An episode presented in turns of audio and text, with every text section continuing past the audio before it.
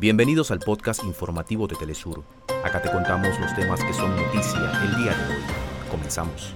Se instala en Caracas el cuarto ciclo de diálogos entre las delegaciones del Ejército de Liberación Nacional, ELN, y el gobierno de Colombia, donde se espera hagan un balance del proceso del cese al fuego y el Comité Nacional de Participación. En Ecuador se realizó el debate presidencial, donde los candidatos dieron a conocer sus propuestas en medio de la crisis social y aumento de la violencia de cara a las elecciones generales. Organizaciones sociales de Uruguay conmemoran los 55 años del asesinato de Liber Arce, líder estudiantil que recibió un disparo de la policía militar durante las protestas en defensa de la educación pública.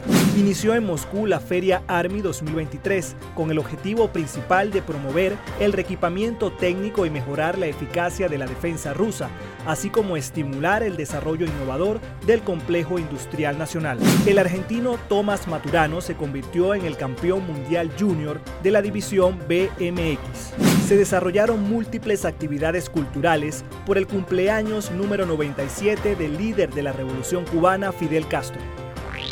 Hasta acá nuestros titulares.